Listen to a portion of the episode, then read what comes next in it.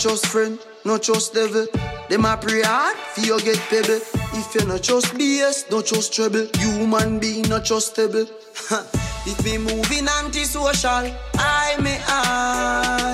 And real gangsta no beg boy weed. Buy we buy. Anyhow, I don't beg for no. Weed is my best friend. And me no want see no next friend cause weed is my best friend. Some boy where you talk and a lip, me not trust them. Weed is my best friend. You, you, you, you, you know weed is my best friend. Weed and me best body, me best charge. Right now it legal, no feds can charge me. Every day six pound in a the RD. Right now, I reject them a escort me. If me no have ganja, me no happy. I the chalwa me I go load up shortly. No boy at all can try extort me. Man now I like Leonard Bartley. Anyhow, I don't beg for no. Weed is my best friend, and me no want see no next friend. Cause weed is my best friend. Some boy where you talk and I lip, me no trust them. Weed is my best friend. You, you, you, you, you know weed is my best friend. Call me weeded, eh? call me frostbox. But no say nothing if you get a load box. Mount high grade weed, me load up a country. Right now them can't see me, call me higher than a plum tree. And the hot beef in a the weed just a shot like a pumpy. GMA, if me moving antisocial, I may I. And real gangsta no beg boy weed, buy we buy. Anyhow, I don't beg for no. Weed is my best friend, and me no want see no next friend. Cause weed is my best friend. Some boy where you talk and a lip, me not trust them. Weed is my best friend. You, know, you, you, you, you know weed is my best friend. Not just friend, not just devil. Them a pray hard for you get pebble. If you not just BS, not just trouble. Human being not trustable. if me moving antisocial, I may I. And real gangsta no beg boy weed. Buy we buy. Anyhow, I don't beg for no. Weed is my best friend, and me no want see no next friend. Cause weed is my best friend. Some boy where you talk and a lip, me no trust them. Weed is my best friend. You, you, you, you, you know weed is my best friend. Weed and me best party, me best charge. Right now it legal, no feds can charge me. Every day six pound in the RD. Right now I reject them a escort me. If me no have ganja, me no happy. I the chalwa me I go load up shortly. No boy at all can try extort me. And now I head like Leonard Bartley. Anyhow. I don't beg for no. Weed is my best friend, and me no want see no next friend. Cause weed is my best friend. Some boy where you talk and a lip, me not trust them. Weed is my best friend. You, you, you, you, you know weed is my best friend. Hey, weed is my best friend. Oye, buenas noches y bienvenidos a Crónica. Soy tu host Kat Donahue, recibiéndoles en la puerta de otra conversación canábica. Es el 3 de julio, eh, episodio 130, y hoy es una conversación literalmente de una. Estoy sola en el estudio, que no es muy normal para este show, pero las pocas veces que ha pasado, sí me ha gustado. Entonces, pues, agárrense. Eh, vamos a estar, es como muy apropiado que estoy sola porque es un episodio muy meta. estoy hablando sobre mi nuevo libro Weed, como este canción con cual nos empezábamos, Weed is my best friend por Pop Can. Eh, pero Weed, el libro, sale el 5 de septiembre. Es para adolescentes, creo que ese es un parte más importante del proyecto.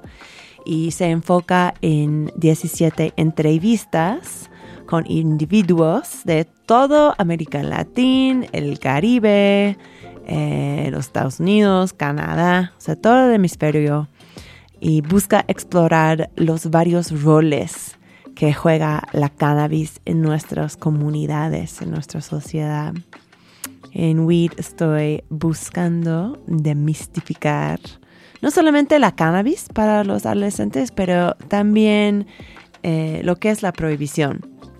O sea, estamos buscando explorar por qué la cannabis en un lugar es un ingrediente de comida gourmet y luego en otro lado es la razón por qué te vas al cárcel. Entonces, bueno, no sale el libro para varios meses, pero pues no sabes cuánto he estado trabajando en esta cosa. Está muy cabrón. Em, he estado haciendo todo que puedo para lanzar este, este proyecto. Y voy a estar hablando en librerías, eh, con grupos de gente joven, en centros comunitarios y pues más lugares por todo el West Coast de América del Norte y este sí incluye a México. Obviamente vamos a estar haciendo eventos de weed aquí en la Ciudad de México. De hecho, el libro está dedicado a esta ciudad porque sin esta ciudad en ningún sentido hubiera podido escribir este, esta cosa. O sea, vivir en esta ciudad y en este país me ha educado un montón sobre lo que es la droga y sobre cómo se está formando eh, nuestro pensamiento sobre la salud, sobre la política, sobre las fronteras, en todo, en todo el mundo obviamente, pero bueno, eh, en este libro estamos enfocando en esta mitad del mundo, en el hemisferio. Y bueno, también quería hablarlo con ustedes porque creo que va a estar ocupando mucho de mi tiempo eh, en los próximos meses. Entonces, bueno, si falto unas semanas aquí en Crónicas y tenemos que escuchar a episodios viejos, pues lo siento. Pero, ay, amiguis, ya sabes, necesito ah, canalizar mis, mis energías de vez en cuando. lo siento mucho, pero bueno, aquí vamos. Em, y la otra razón por qué quería em, estar hablando de este proyecto acá, y este es súper importante, eh, es que pues realmente en muchos sentidos este libro nació en crónica. Porque muchos, o sea, varios de las entrevistas que encuentras en el libro se escucharon por la primera vez aquí en Radio Nopal. O sea, literal. O sea, hice unas entrevistas que eran episodios de crónica, pero también eran para el libro. Y pues, si me escuchas cuando digo que está como compuesto de entrevistas este libro, estoy muy cierta de que si eres escucha de crónica, vas a, se va a parecer como un poquito familiar el weed, a pesar de que está en inglés y está para la gente joven. Pero realmente, o sea, no sé, no veo mucha diferencia en hacer información para la gente joven. Pero bueno, vamos a hablar más de esto al ratito, porque, pues, mentí, mentí un poquito cuando dije que estoy sola en el, el estudio el día de hoy porque, bueno, literalmente sí, físicamente sí, o sea, no hay nadie acá, estoy como, no hay nadie, no para ahora mismo, está muy nochecita acá. Pero eh, antes del show pedí a varias personas que están involucrados con weed eh, y también escuches, queridas mías, eh, me les pedí que me mandaron em, preguntas sobre el proyecto, porque ya sabes, pues a mí me gusta más esta dinámica de conversación que, que yo hablando sin parar para una hora entera. Entonces, espero que, espero que les parece. Y voy a empezar con una persona muy importante a la creación de Weed es mi amigo Oscar Morales, que también es un periodista de música. Eh, tenía una publicación musical que se llama Bring My Noise antes y pues tal vez lo has visto por aquí y por allá tomando fotos en todos los mejores conciertos de la Ciudad de México. Pero Oscar también eh, me hizo el gran favor de hacer mucha de la transcripción de las entrevistas de Weed, um, que fue un paro enorme que em, para mí porque pues, era, o sea, especialmente para las entrevistas que estaban en español, que la gran mayoría estaban en español, eh, era muy bonito tener a alguien ayudándome con esta parte.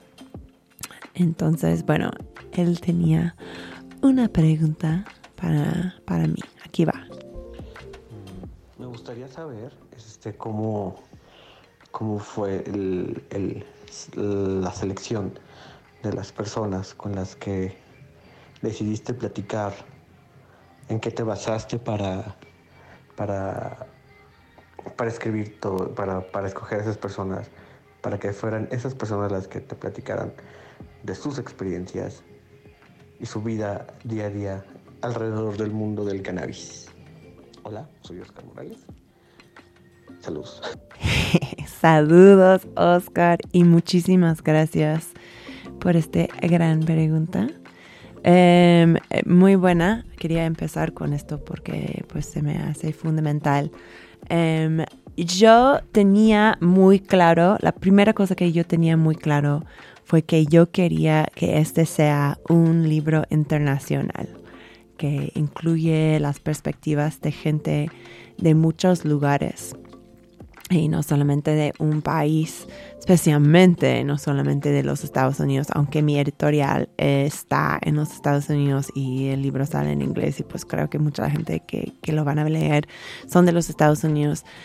¿Por qué? Porque en los Estados Unidos, y esto lo he practicado varias veces en este show, em, somos muy ignorantes. o sea, que no nos enseñan nada del mundo, pues. O sea, si tú eres una persona que no conoce gente que vienen recientemente de otros países, porque sabemos que casi todos que somos, somos de los Estados Unidos, entre comillas, realmente nuestras familias vienen de otros lugares, ¿no? Si no somos gente indígena de allá. Eh, pero no sabemos mucho de esto. Y como resultado, somos muy fáciles de engañar políticamente. Por ejemplo, y terminamos con personas en poder que ponen la culpa para cosas muy ridículas como el estado de la economía, como el hecho de que no ganamos mucho dinero, como que no tenemos acceso a servicios médicos muy buenos, que ponen la culpa de esto para gente de otro, en gente de otros países. Este es uno, solamente uno de los resultados horribles eh, de no tener un sistema educativo que, nos enseña a otros de otros países. Si no estamos en una guerra con ellos o si ellos no están tratando de buscar refugio en nuestro país. Esas son las únicas maneras en que escuchas de gente de otros países en, en mi querido país. Em, entonces, bueno, este es mi segundo libro. Eh, mi primero fue sobre las mujeres, las mujeres en la política y eso también tomaba una perspectiva mundial. Eh, entonces ya, eh, o sea, eso fue el primero que quería que la gente joven de los Estados Unidos tenía la oportunidad de conectar y escuchar de gente de otros países. Ese fue uno. Em, esto fue clave, clavísimo para Weed porque para mí las drogas siempre han sido una manera muy buena como un crack de aprender de las relaciones internacionales. Porque como las drogas son una economía em, no licenciado, pues creo que en muchas maneras siguen diferentes reglas que nuestras industrias transnacionales eh, legales y en muchos casos no. O sea, en muchas cosas eh, la manera, en el fluye de las drogas eh, replica el fluye de muchos productos legales. Hasta, o sea, estamos viendo la globalización de muchas sustancias, ¿no? Puedo nombrar como el fentanilo, que muchos de los ingredientes crudos pues del fentanilo vienen de China, son refinados aquí en México y luego van a los Estados Unidos para consumo. Yo creo que podrías ver este mismo patrón, pues, eh, replicado en muchos de nuestros em, productos comerciales que compramos. Entonces ese fue uno. Eh, el otro, ya allí, ya cuando sabía que quería que sea internacional, em, era una cuestión, la manera en que organicé este libro fue que todos los capítulos están dedicados a un rol que juega la cannabis en nuestra sociedad. Entonces tienes la cannabis como comida gourmet, en el caso de la cocinera Jolene Rivera de Chicago. Ella habla de esto. Luego es eh, la cannabis como una manera de combatir el sexismo y racismo. Y para esto eh, hablábamos con Luana Maliero, que es una brasileña que fundó una organización que se llama RENFA, eh, que es la red internacional, la red nacional de, ay, ¿cómo es? Feministas antiprohibicionistas. Y ella buscó, busca eh, conectar la prohibición de las drogas con la manera en que el Estado eh, perpetúa eh, esos otros tipos de discriminación, ¿no? Como el gobierno utiliza la prohibición de cannabis para penalizar a las mujeres, para penalizar a la gente negra. Em, luego tenemos un capítulo sobre la cannabis como medicamento.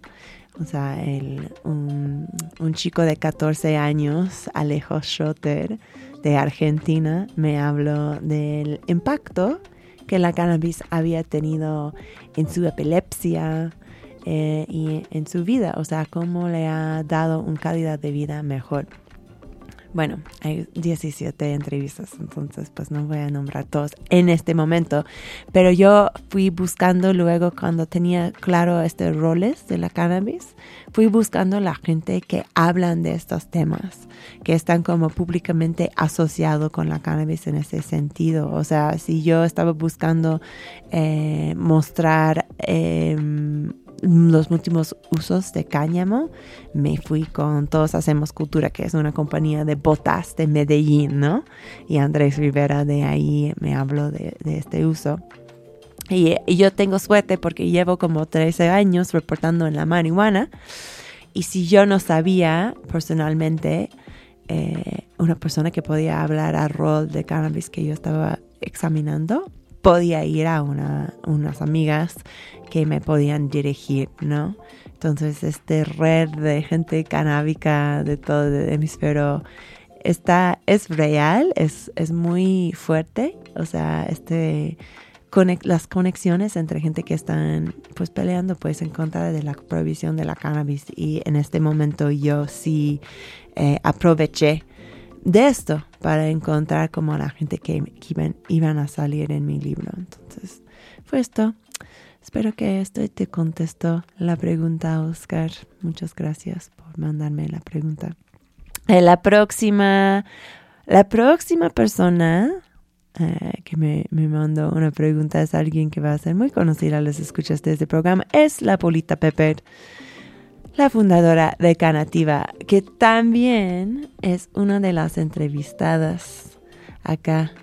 Ella está en un capítulo que se llama Cannabis como Educación Underground y habla de la historia de Canativa y su búsqueda de provenir información a la gente sobre eh, cómo, cómo, cultivar, cómo hacer extracciones de cannabis, eh, más que nada para gente em, que tienen condiciones de salud que, que, necesitan la cannabis para existir felizmente y también em, los familiares de esas personas.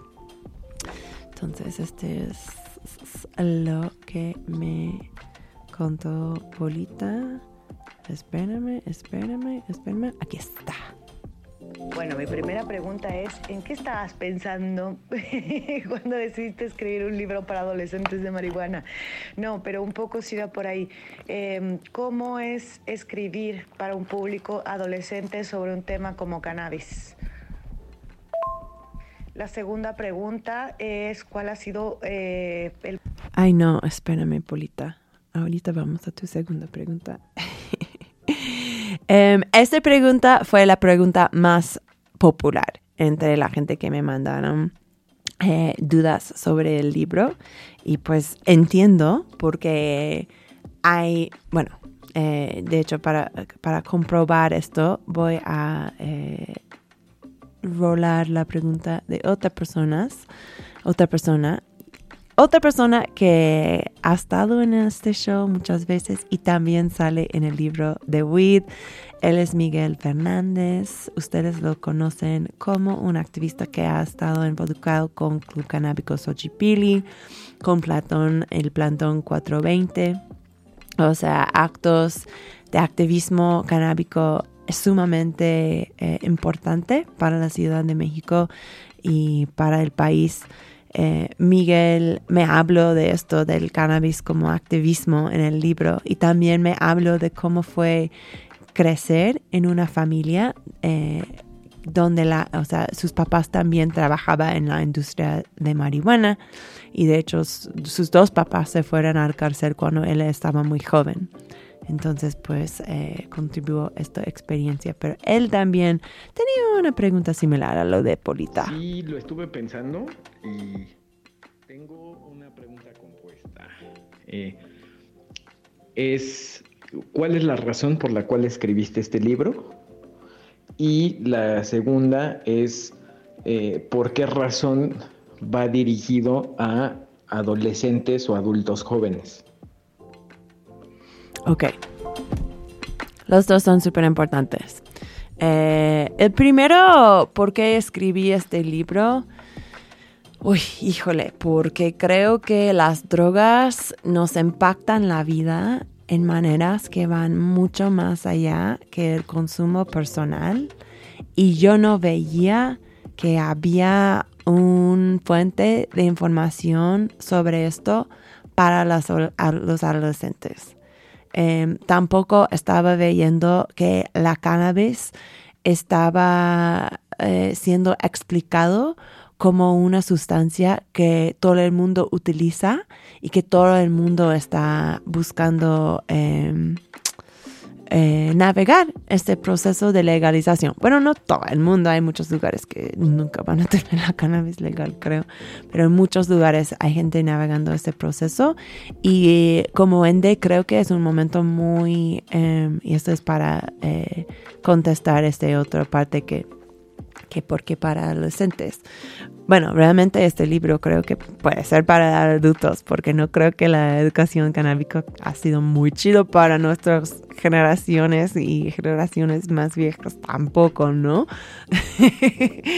Em, pero sí, eh, ¿por qué para los adolescentes? Pues para contestar esto, me gustaría eh, compartir una, un cuento que de hecho sale en la introducción de Weed. Y es como, tal vez ha salido en este show también, pero lo voy a contar otra vez, de todas maneras. Pero ya, eh, yo de niña era una niña muy, pues muy, o sea, muy buena.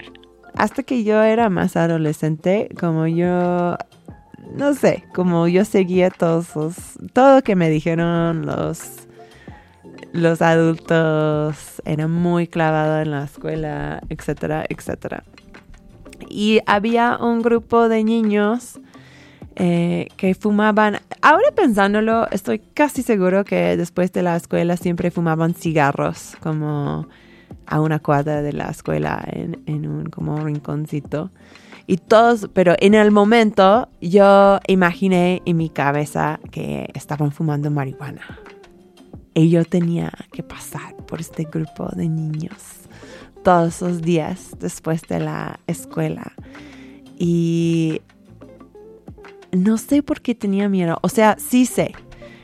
Tenía miedo porque yo estaba recibiendo mensajes eh, no sé si fue por unos anuncios en la televisión que tenían en los Estados Unidos en este momento con un, un personaje que se llamó Gruff, McGruff the Crime Dog. Era como un perro detectivo que buscaba como, no sé, como para, o sea, no sé, detener criminales, no sé, era un perro policíaco, ¿no? Y él era muy antidroga, el McGruff era muy antidroga. Y también en mi escuela, eh, de vez en cuando tuvimos como lesiones sobre las drogas. Y siempre, o sea, no recuerdo bien los detalles de, de, estas enseñanzas que nos estaban llegando. Durante este tiempo había un programa en las escuelas de los Estados Unidos que se llamó DARE, en que literalmente mandaron policía a las escuelas para tratar de como aterrorizar a los niños para que nunca probaran las drogas. Así sí estaba pasando. No, no me acuerdo si una policía estaba viniendo a mis clases, pero un día después de una de esas lesiones, eh, me fui corriendo a mi casa, súper como aterrorizada por, este, por estos niños, como siempre. Pero eh, ya en mi casa ese día eh, esperaba que regresaba mi mamá. Y cuando regresaba, le dije, mamá, es que hoy en la escuela eh, aprendimos de unas cosas que se llaman drogas y son malas y la gente que lo usan son mala. Y, y bueno, mi mamá es, cool. y que bueno, eh, porque me dijo algo que me cambió un poquito la vida. Me dijo, oye, tu mamá ha hecho drogas. Y la gente que hace drogas no son malas. Y fue como, ¿qué? Y, y, como tardó un poquito como absorber esta información. Eh, de hecho, por un momento yo tenía miedo, fui como, oh my god, esta mujer es peligrosa, alguien viene a salvarme. Pero, whatever, luego me calmé un poquito y creo que realmente tener como este tipo de formación me ha servido mucho porque ya cuando vino la hora de consumir las drogas, yo no tenía el mismo paranoia alrededor de ellos. Y creo que me ayudó en la mayoría de los casos, no en todos los casos, pero en muchos casos me ayudó a hacer decisiones mejores eh, sobre esas drogas porque no estaba haciendo las decisiones desde un lugar de miedo, pues. Entonces, todo esto es para decir que puede ser que los jóvenes necesitan información sobre las drogas y no solamente solo di que no, pero información de qué son las drogas, quiénes son las personas que los consumen, qué son las razones para que los consuman, etcétera, etcétera. Tal vez necesitan esa información antes de nosotros tradicionalmente hemos pensado en, en, eso. Yo creo que hay una perspectiva muy dominante en la sociedad que dice que si no hablamos con las jóvenes sobre las drogas, no van a consumir drogas. O sea que podemos posponer eh, la entrada de las drogas en la vida de, los, de la gente joven si nosotros no hablamos de las drogas a ellos.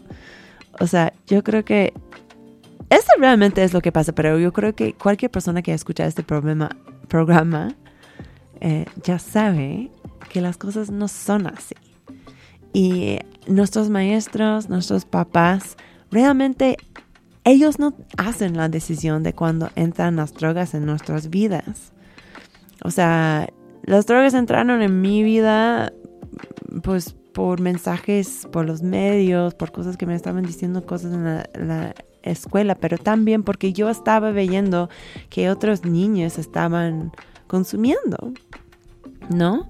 Y para otros niños, las drogas y la cannabis específicamente pueden entrar en muchas otras maneras. O sea, podemos tener una, un papá que se va al cárcel por las drogas.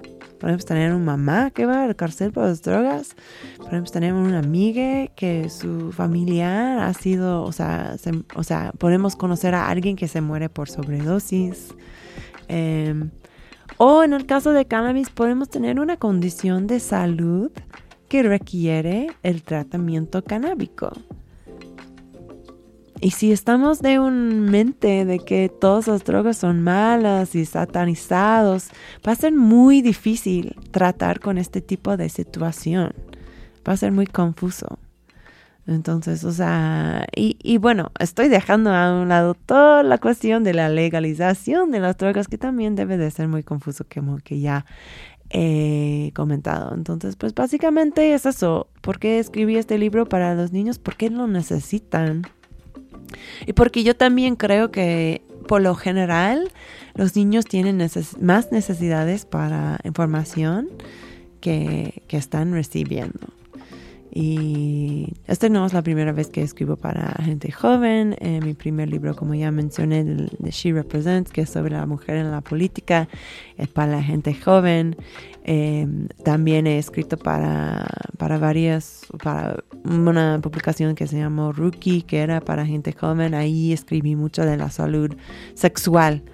¿no? Escribí un artículo que es uno de mis favoritos que he escrito en este mundo. y he escrito un chingo de artículos, ¿eh? Pero este fue, se llamó Club Herpes, Club Herpes, y fue sobre mi experiencia de contagiarme con herpes y mis maneras de sobrevivir y, y prosperar con esta infección transmitida sexualmente y fue como una de las cosas que he escrito que ha tenido más impacto. Entonces, bueno, eso. Ya, Em, creo que es momento de que yo paro de hablar un poquito. Em, quería tocar esta próxima canción no solamente porque uno de los artistas Speak es uno de mis raperos favoritos, especialmente aquí en la Ciudad de México, pero también porque se llama Stoners Aren't Lazy y habla un poquito de este espectro de uso ¿no? Que es un concepto que sí acercamos en WEED, en un capítulo con una profesora de enfermería, Emily Jenkins, de Canadá, que, que habla de que no todos los usos de las drogas son problemáticos. Hay gente que, que tienen una relación muy positiva con las drogas también. Y pues este es un poquito que busca explicar esta canción. Entonces lo vamos a escuchar y luego regresamos con más crónica en Radio Nopal.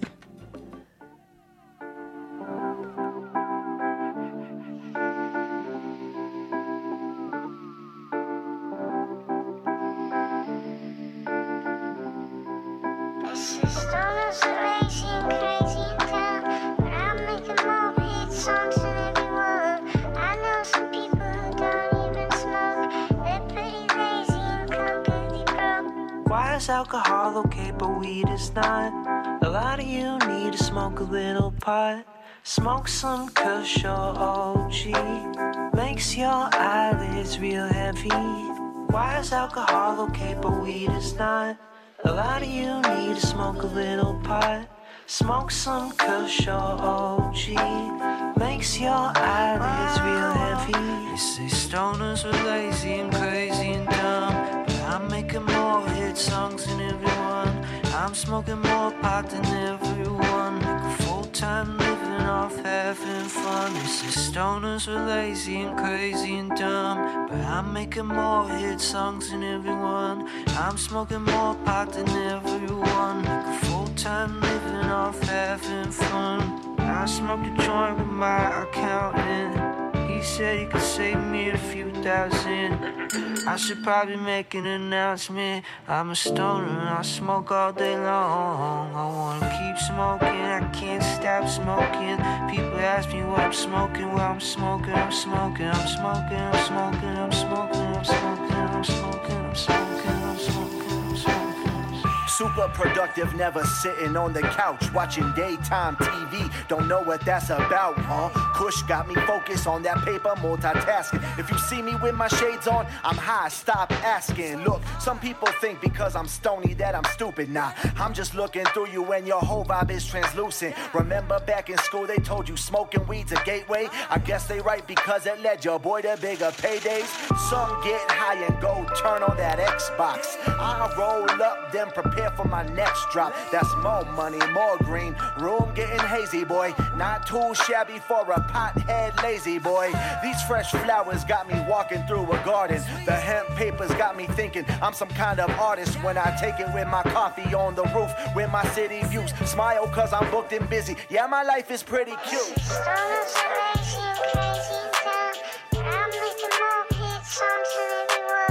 I know some people who don't even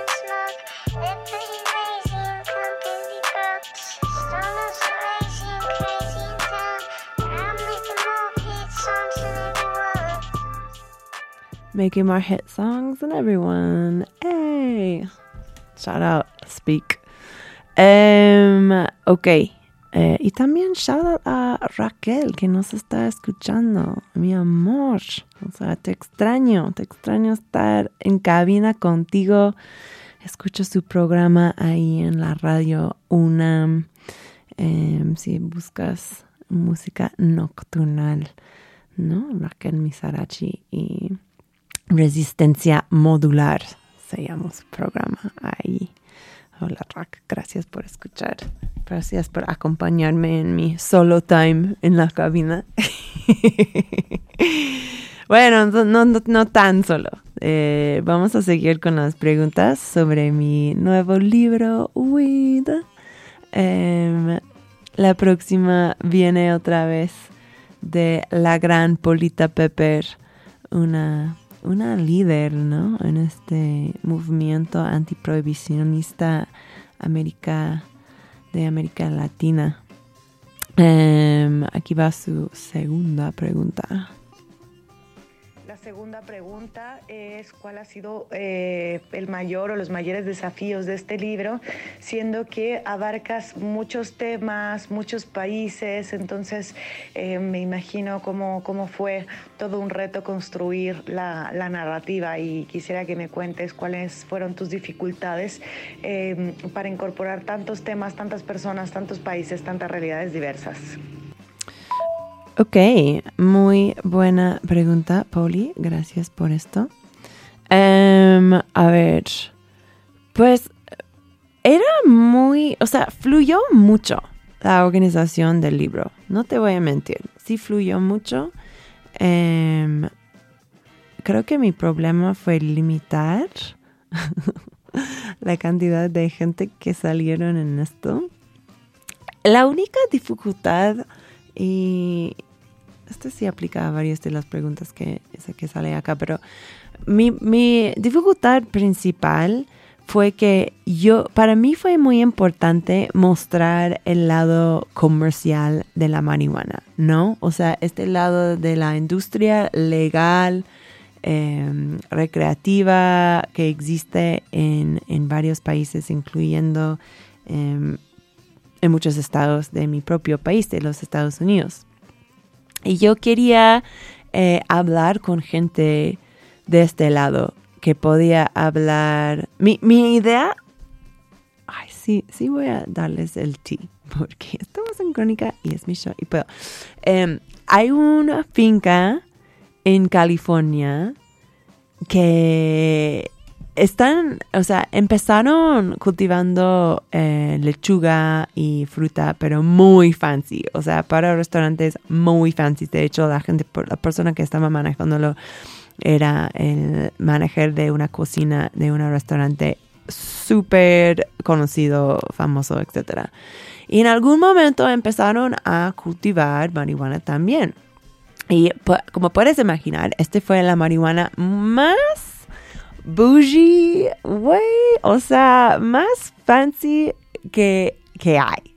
Y quería hablar con ellos eh, porque para mí ese fue como el otro lado del continuum de la, de, la, de la marihuana debajo de la prohibición. O sea, aquí estamos viendo la marihuana como un, una, o sea, casi un vino gourmet, ¿no? O sea, estaban hablando de esto con los mismos lenguajes y, vendiéndolo a precios como astronómicos. Entonces quería como pues ilustrar esto, o sea, hablarles sobre su amor de la planta, como su amor de, de sacar esta buena calidad de la planta y también como cómo es posicionar la marihuana entre esta industria de la gastronomía fina. Y me mega rechazaron, me mega rechazaron la entrevista, me mega rechazaron.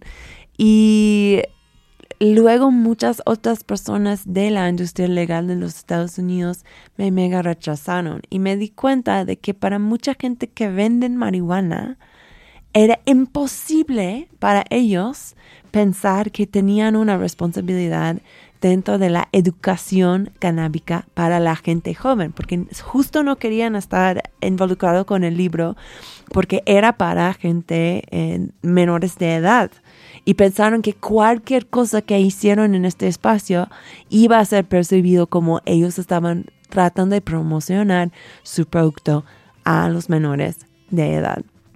Entonces fue muy, o sea, fue muy intenso esto para mí porque fue muy, o sea, para mí fue muy, hablando francamente, un poquito irresponsa irresponsable, ¿no? O sea, que no estás buscando educar eh, las jóvenes que van a ser adultos en algún momento eh, sobre las mejores maneras de consumir tu producto. Eh, entonces, pues eso fue como una dificultad mío, Polita, Gracias por preguntar. Porque el proceso de escribir un libro es súper solitario, un poquito como este show ahora mismo.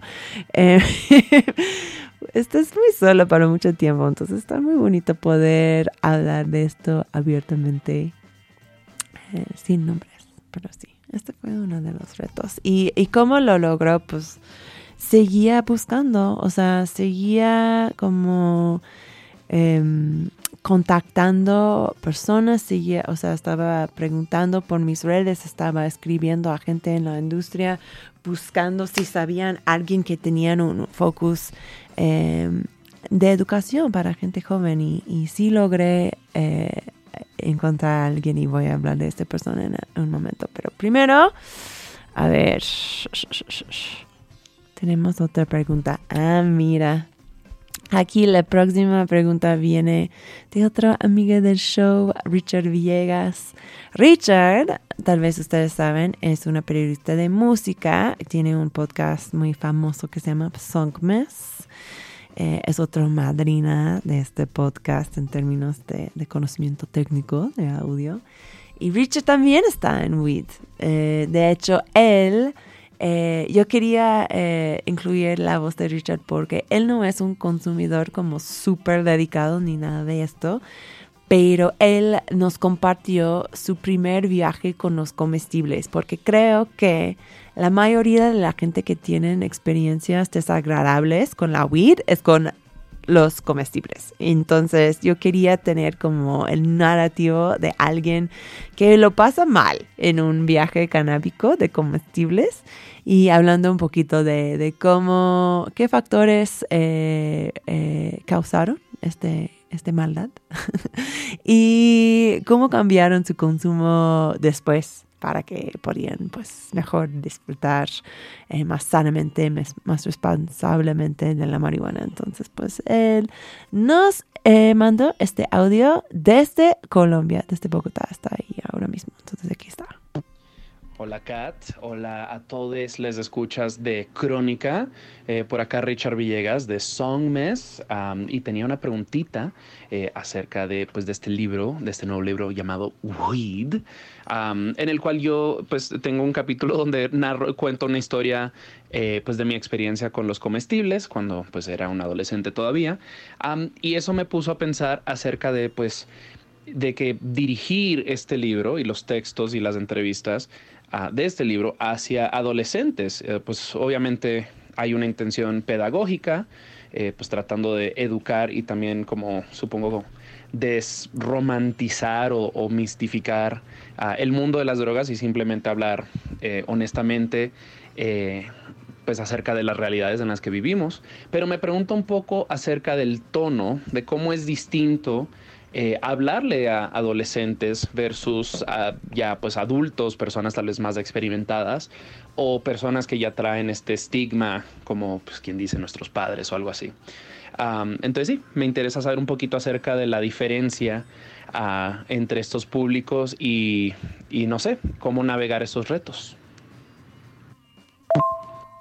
Ok, entonces ya he hablado un poquito de cómo es, cómo fue como mi técnica de, hablar con los jóvenes sobre esto.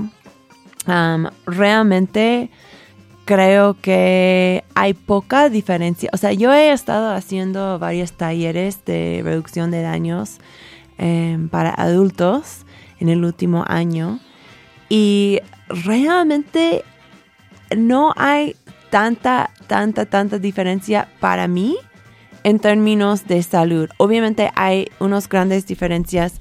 Eh, uno es que todavía no sabemos los efectos de la cannabis en los cuerpos y mentes de la gente joven. Y esto es porque no sabemos los efectos de la cannabis en los cuerpos y mente de, de gente de cualquier edad.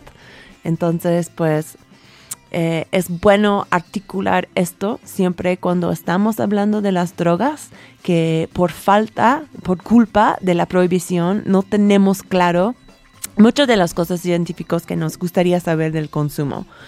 Em, entonces, eso.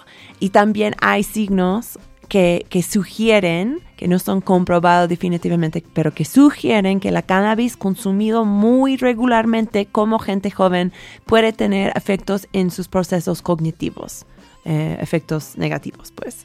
Entonces, pues, en el libro, yo, mi consejo es, digo, digo en el libro, mira, ustedes no tienen que tomar mis consejos, pero si quieres mi consejo, mi consejo es que no te pones a fumar pesadísimo como adolescente porque no sabemos qué efecto este va a tener en tu mente y tú vas a querer tener tu mente cuando eres adulto. Nosotros necesitamos que tú tienes un buen mente cuando eres adulto. O sea, esto. Entonces tal vez este es una, es una eh, diferencia entre eh, hablar de la marihuana con la gente joven. Eh, la otra, o sea, hablaste de la, glamorización y en tu pregunta, Richard. Y creo que estabas hablando más bien de, este, de como la glorificación de la cultura de, de y todo esto. Pero también creo que, o sea, lo que me hizo pensar fue eh, la glorificación y la glamorización que vemos muchísimos en los medios de más bien la economía de la droga. O sea, este um, focus que lleva a los medios en los narcos, por ejemplo. O sea, hay las series narcos, pero pues eh, hay todo este... Em, la cultura alrededor de los narcocorridos y, y pues miles de, libros desde La Reina del Sur hasta cosas que están escritas más recientemente eh, que examinan y, hablan y, y, sí como crean personajes de, de, la gente que están liderando los carteles. Y estoy diciendo carteles entre comillas porque, y esto puede ser el, el sujeto de un episodio entero. Eh, pero hay un libro de cual quiero que estén, eh, que, que, sepan que existe, que se llama Los carteles no existen. Y es por un mexicano que se llama Oswaldo Zafala. Y Zafala escribió este libro justo porque cree que esta figura del cartel es algo que está usado para esconder la impunidad del Estado, para eh, esconder la corrupción del mismo Estado, o sea, para como poner la culpa en organizaciones criminales distintos lideradas por agentes súper glamorosos, súper malvados y así, cuando la realidad es que la guerra contra las drogas está manejado por la gente que están encargado con nuestros gobiernos. Y este está comprobado en miles de maneras, no solamente en México, pero también en los Estados Unidos. Um, pero yo creo que este tipo de, de, celebrar el narco es como, no sé, o sea, no voy a hablar mucho de esto porque creo que es, como digo, es un episodio entero, pero si estamos viendo quiénes son las víctimas de esta guerra contra, contra eh, las drogas, entre comillas, muchas veces son gente que no están en contra de los carteles como tal, pero que son gente que están como eh, en alguna manera que han eh, llegado a estar en conflicto con la corrupción, o sea, con, con los gobiernos. O sea, estoy pensando en todos estos activistas del medio ambiente que están tratando de proteger sus eh, tierras de extractivismo.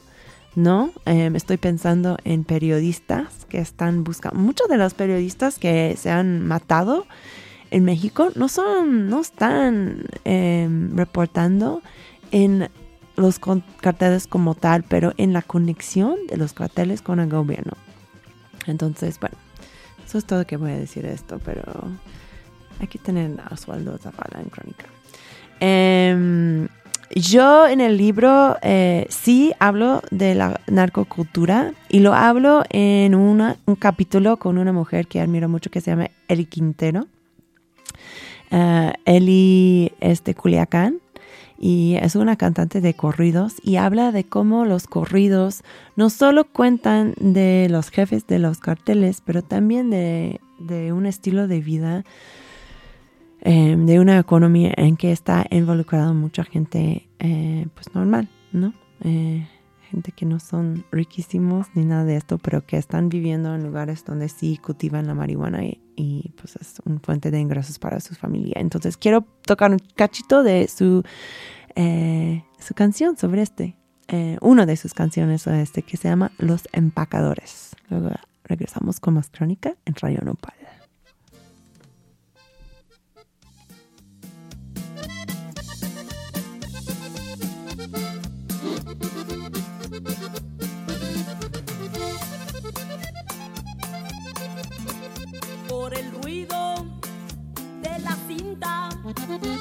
Por eso lo descubrieron. Estaban empaquetando en el aguaje del cerro. Ni tiempo hubo de correr cuando les llegó el gobierno. No intenten en disparar ni tampoco en escapar. ¿Quién es el jefe de todos? Se me acerca para acá. Voy a hacer unas preguntas. Contesté con la verdad. Ok, solo lo siento, Eli. Eh, muchas gracias por esta canción. Solo voy a tocar un cachito porque casi llegamos al fin del programa y tenemos dos preguntas. Y quiero llegar a tu pregunta, El Quintero.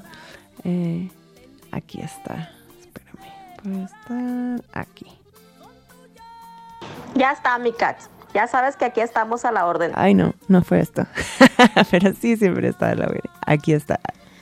Hola, Kat. Te saluda Eli Quintero de acá de Culiacán, Sinaloa, a tu casa y tengo una pregunta para ti. Eh, yo sé que amas el periodismo y tengo entendido que tu estancia aquí en México llegó por tu trabajo, justo por el periodismo. Y, que, y también tengo entendido pues tu enfoque y tu pasión es sobre defender verdad los derechos del cannabis, de la marihuana, eh, todo lo que engloba este tema. Eh, pero aquí mi pregunta para ti es, tengo entendido también que en todo el mundo hay cinco países los que más reproducen la marihuana. Está pues México, Paraguay, Marruecos, Afganistán, la India. ¿Por qué de todos estos cinco países que todos tienen muchas temáticas interesantes aparte del cultivo? ¿Por qué elegiste México porque o en México voy a ir a establecer mi base, en México ahí voy a estudiar eh, todo el inicio, todo el proceso, todo. ¿Por qué elegiste México para llevar a cabo todos tus proyectos, desarrollar tu carrera en el periodismo? Eh, esa es mi pregunta que tengo para ti. ¿Por qué no otros países? ¿Por qué México? Muchas gracias, Eli.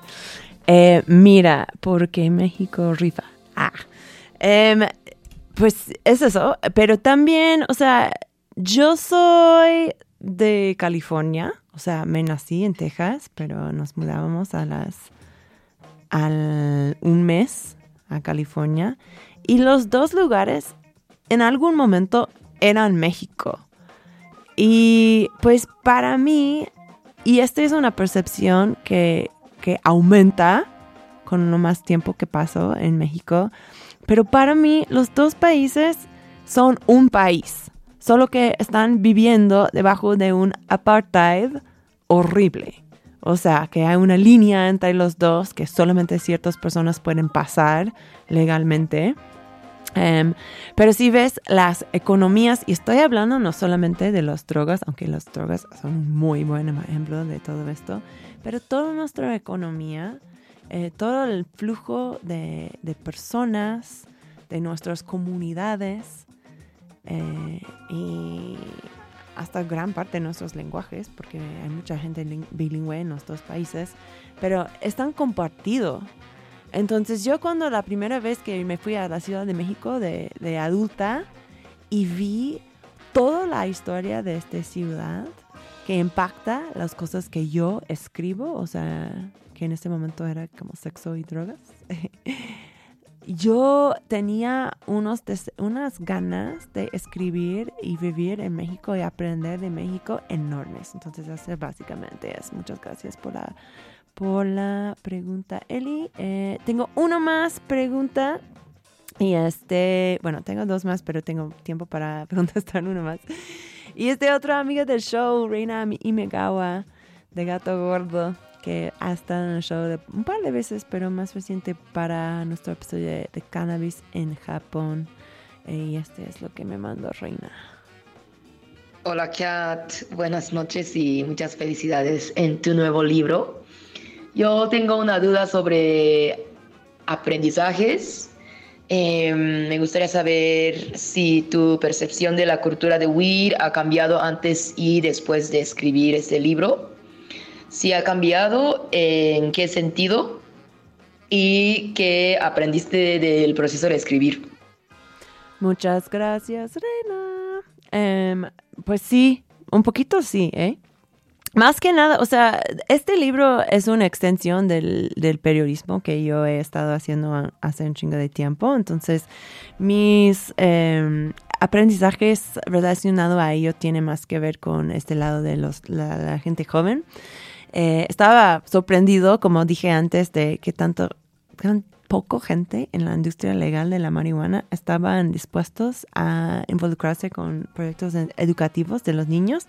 Y quiero dar un shout out a, otra persona que está entrevistado en el libro que, que rompió esta regla, que fue Al Harrington. Al eh, jugaba en el NBA.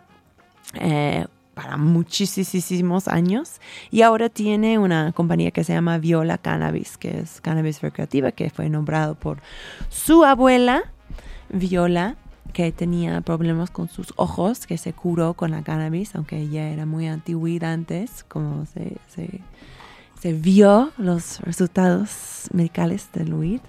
Y Al fue el único persona en la industria legal que me, me quería hablar de las cosas y fue que porque él fue criminalizado como un joven. O sea, como yo estaba diciendo antes que a veces los jóvenes y los papás y los maestros no pueden elegir cuándo entra la cannabis en la vida de los jóvenes, pues él, o sea, la droga entró en su vida porque la policía regularmente buscó a chingar a los jóvenes negros eh, y usaban eh, la cannabis como excusa, ¿no? Como buscaban sus bolsillos y siempre estaban como tratando de encontrarles con algo. Entonces él fue como, él sabía que no se puede eh, esperar para educar a los jóvenes sobre la cannabis y sobre la prohibición de la cannabis porque les toca. Y así, entonces pues este, muchas gracias Reina, este fue mi aprendizaje. Um, Polito también me preguntó qué va a ser mi próximo libro, pero voy a tener que esperar hasta la próxima para contestar esto, porque ya estamos a las 10 pm y sigue Iridescencia programada. Quédate aquí. Gracias a todos que mandaron preguntas y pues si te gustó este episodio, hazte parte de Patreon de Radio Nopal. Um, voy a miau solo porque estoy sola. Hoy estoy sola. Gracias, aunque gracias por acompañarme, mis escuchas.